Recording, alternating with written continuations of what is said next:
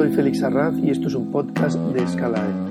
Con esta emisión, que es la 240 de la colección, iniciamos una serie de micropodcasts en los que las personas que relatan sus experiencias son estudiantes de escuelas de arquitectura del Estado español que comparten con nosotros sus tribulaciones en eh, esas situaciones en las que acude a una universidad en Europa, en Asia, en África, en Oceanía, en América, en base a convenios internacionales. Los europeos son los que se denominan Erasmus. ¿Para, ah, ¿para qué? Pues vamos a ver cómo nos lo cuentan. Lo vamos a ver al modo Scalae. Compartiremos con las personas que eh, nos cuentan una matriz, unas preguntas que son comunes, que nos permitirán precisamente, por ser comunes, comparar experiencias diversas y en lugares diferentes.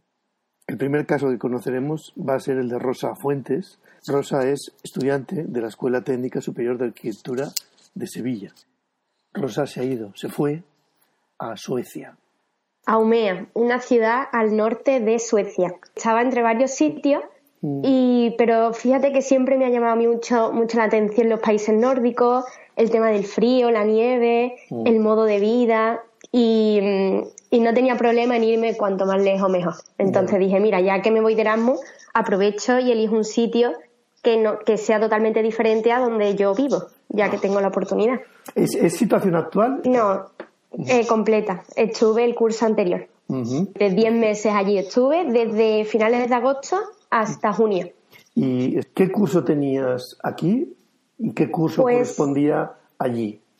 Pues yo tendría que hacer quinto mm. en, Sevilla mm. y allí me lo convalidaron por mi primer año de máster, porque allí eh, arquitectura son tres años que le dicen bachelor y luego son dos años de máster. Bueno, es que en casi toda Europa es así, eh, arquitectura. Y allí es una carrera que ofrece atribuciones. Cuando tú haces tres más dos, ¿sales como arquitecto o como licenciada en arquitectura? Como arquitecto. Allí, eh, pero claro, tienes que hacer los dos años de máster. Y ya, o sea, son cinco años. No es como aquí que son cinco más uno. Allí, con los cinco años, ya, ya eres arquitecto. No es necesario hacer prácticas, o sea, ya vas directa a, inscribirte en el registro profesional, ¿no? De alguna manera. Oye, ¿qué es lo que has encontrado allí en Suecia?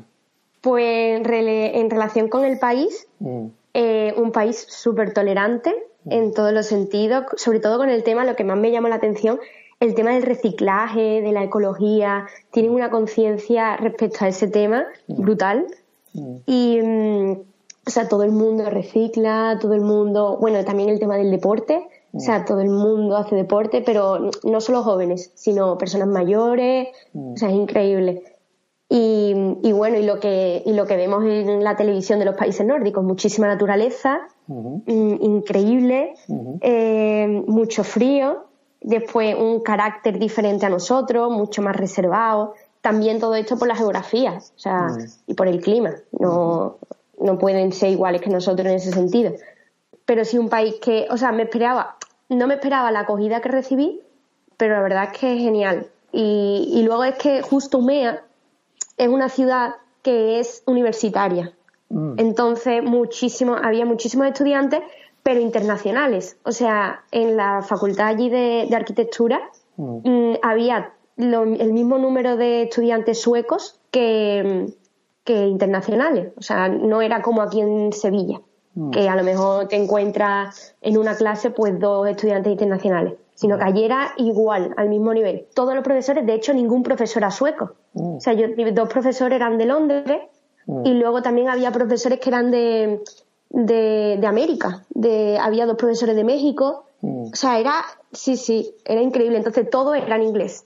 Todo. Y los alumnos suecos, entre ellos, hablaban en inglés, las clases todas eran en inglés. Entonces, claro, era un recibimiento que aquí, por ejemplo, en España no tenemos con los alumnos, por lo menos en Sevilla. No tenemos con, los... Eso me llamó mucho la atención, la verdad.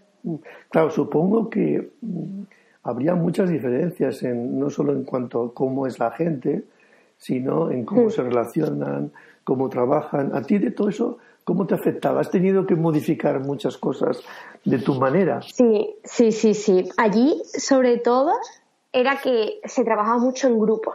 O sea, todo se discutía. Eh, luego, a la hora de proyectar, em, eh, ellos hacen como mucha investigación previa antes de empezar el proyecto. Eh, la arquitectura es mucho más social, se habla mucho más, está mucho más enfocada a las personas. Aquí en Sevilla mm, te dan el enunciado del proyecto y tú te metes directamente a hacer el proyecto. No hablas con nadie y mucho más individual, mucho más seguimiento por parte de los profesores. Allí no, allí no hay tanta diferencia entre profesor y alumno. Más que nada porque la mayoría de mis profesores tendrían pues cinco años más que yo, eran muy jóvenes. Entonces, claro, eso favorecía que la relación alumno-profesor fuera mucho más cercana y que, y que no hubiera tanta diferencia. Y claro, el profesor era una simple guía. O sea, tú eras, consideraban que tú tenías la madurez suficiente como para llevar adelante el proyecto, mm. cosa que aquí en España, pues, a ver, por lo menos en Sevilla, no, no sucede a veces. Y en cuanto a eh, la parte instrumental, quiero decir, los procedimientos, cómo uno dibuja, cómo uno utiliza recursos para lo que estabas diciendo, para discutir, ¿no? O para expresar sus ideas. Ah, ¿Has tenido que aprender cosas nuevas o te valía lo que ya traías de casa? Eh, me, por lo pronto me valía, porque allí en Suecia mm, casi todo era, hacían muchos dibujos a mano. No, era, no, utilizaban tanto el ordenador, pero bueno, sí es verdad que al final del proyecto pues no tienen más remedio que utilizarlo. Y la verdad que las herramientas eran iguales que las de aquí, o sea, AutoCAD, eh, Illustrator, allí utilizaban a lo mejor programas para hacer render como SketchUp, pero vamos, que aquí también. O sea, no, no me he encontrado una dificultad en ese sentido o sea, el nivel era más o menos el mismo en, el tema de herramientas. Y en la relación entre la gente no era intercambiar literalmente ¿eh? cromos y me refiero, por ejemplo, a las redes sociales, Instagram, Facebook, todo eso tiene un papel en esa cultura tan del norte, del norte, del norte, del norte, o también es igual. Es igual, o sea, no, no es ni más, ni más importante ni menos, pero sí es verdad que es igual, que allí todo el mundo tenía Instagram, que que el típico grupo de WhatsApp. La verdad es que las relaciones eran más o menos las mismas, pero también te digo porque mm, éramos cada uno de un sitio, entonces no había una mayoría de personas de un país. O sea, no puedo decirte, ¿sabes? Entonces todo el mundo entendíamos el lenguaje. El lenguaje de multimedia era, era igual para todo el mundo. O sea, igual. ¿Dónde vivías? Pues vivía en allí, tienen preparado, o sea, yo no tuve que buscar residencia ni nada, porque allí, al ser estudiante Erasmus, la propia universidad habilita como un, como un programa, un housing y, un servicio de residencia para los estudiantes Erasmus y tanto para los estudiantes que viven en Suecia. Entonces, mm, con tu plaza en la universidad venía implícito también una habitación. Entonces eran como especies, no eran residencias, eran como mm, bloques de edificios. Entonces compartías, tú tenías tu propia habitación con tu baño individual y luego compartías una cocina y una pequeña salita con, seis personas que eran las que estaban en tu pasillo. Ajá. Y, la verdad que muy cómodo. ¿Cómo eran esas seis personas? Yo era la única española, luego había eh, tres chinas, mm. había luego eh, tres chinas, dos suecos y yo. Ajá. Eso eran los... Dos suecos, o sea que había también residentes del propio país. Sí, o sea, dos suecos, exactamente, no de Umea, eran, vivían en el sur, mm. pero, pero sí, dos suecos. Sí, porque la Universidad de Umea era, es o sea, dentro de, Suecia eh, es famosa, una, ya te he dicho, una, una ciudad universitaria. Decías que el profesorado era joven y eso te, hacía sentir una cercanía especial, ¿no? Con esos profesores. Sí, ah, esa no diferencia, ah, la notabas en más cosas, ah, no en Suecia, en el ambiente universitario en el que tú estás, has estado, el color de la piel, el color del pelo, el género, ah, ¿marcaban algún tipo de diferencia o, eran totalmente irrelevantes? O sea, allí, ya le he dicho, había una tolerancia, pero en todos los sentidos. O sea, y el hecho de que el profesor tuviera o sea, mi profesor había acabado la carrera dos años antes. Mm. Entonces, yo que encima era alumna de quinto, que ya era uno de mis últimos años, o sea, era una relación mm, no de amistad, pero casi al final de curso, eh, a lo mejor salíamos a tomarnos algo y ellos se venían totalmente sin problema.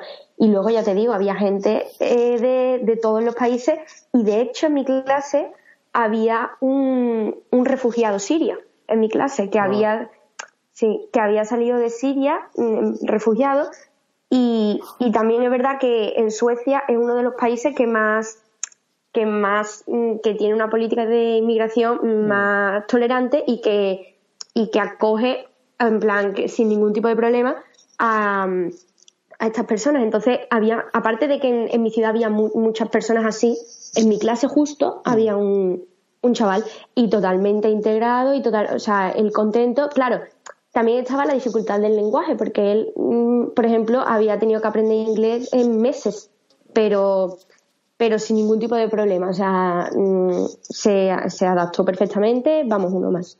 ¿Y pudiste trabajar amistad con esta persona? Intercambiar, hablar de vuestras cosas. Sí, sí. de hecho, mm, eh, teníamos el proyecto, o sea, como éramos alumnos de máster, era mm. todo el año un proyecto. Mm. Teníamos que desarrollar un proyecto. Mm. Y cada uno elegía el tema que, quería.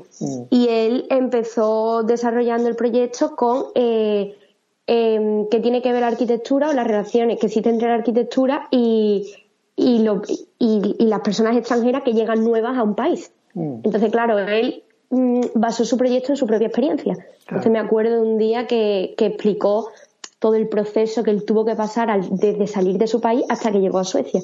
Y fue, y fue, o sea, fue muy impactante porque las cosas que vemos en la tele pues son ciertas y pasan a personas y la verdad que fue muy interesante. ¿Te ha cambiado todo esto? ¿Te hace ver las cosas de otro modo?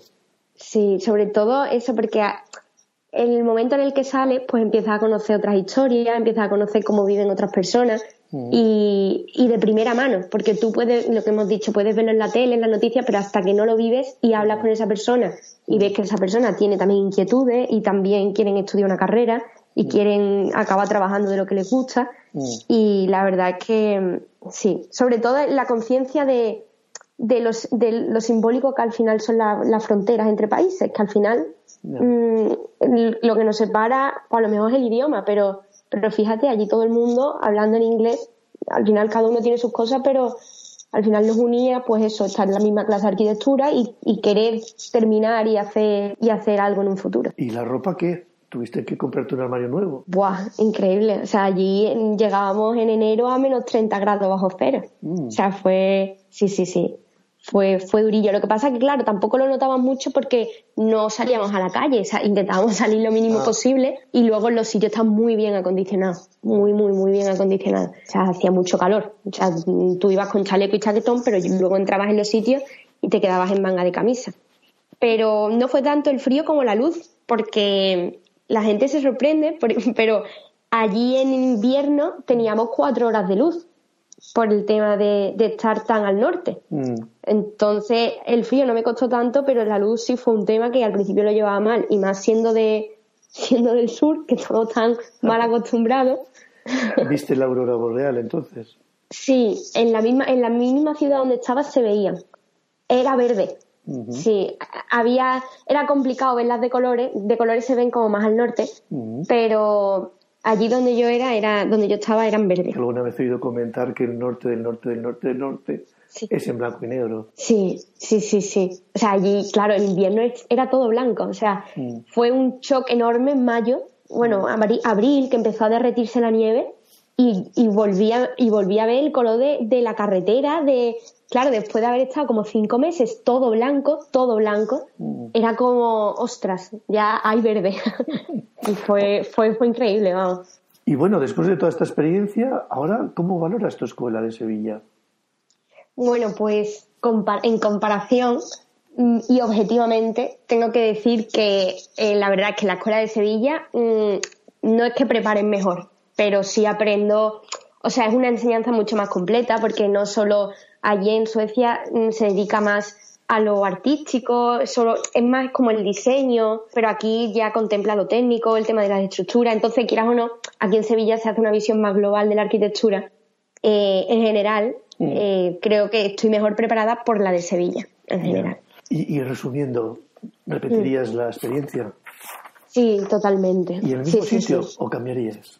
Bueno, creo que cambiaría, porque sí, porque es un sitio que yo estuve genial, pero también porque estuve un año. O sea, mm. yo decía, yo aquí no aguanto más, o sea, más de un año porque, porque es durillo el tema de, el tema del sol, el tema del frío, pero por un año la verdad es que me encantó y fue tal y como me esperaba, o sea, fue tal y como me esperaba que, que iba a suponer para mí una experiencia así. ¿Y en el plano económico, qué balance haces de tu experiencia como Erasmus? Pues en mi caso, que me fui a Suecia, eh, sí resultó ser una experiencia cara.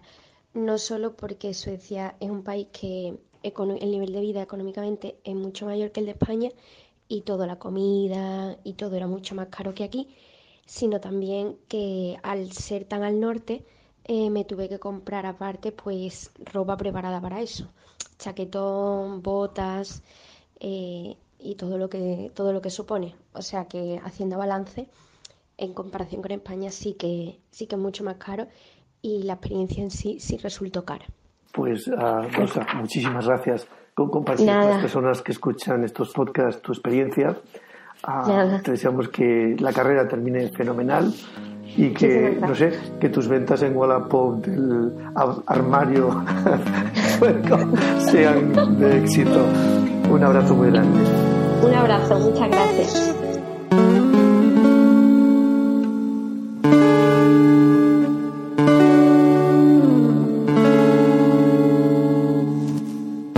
La colección completa de podcast puede oírse o descargarse desde la página web de Scalae y también desde la app Universal, que sirve tanto para Androides como para dispositivos Apple. Son completamente gratuitos. Pueden encontrarse en la red internet de letreo la dirección www.s de Sevilla, C de Cartagena, A de Ávila, L de León, A de Amposta, E de Esperanza.net.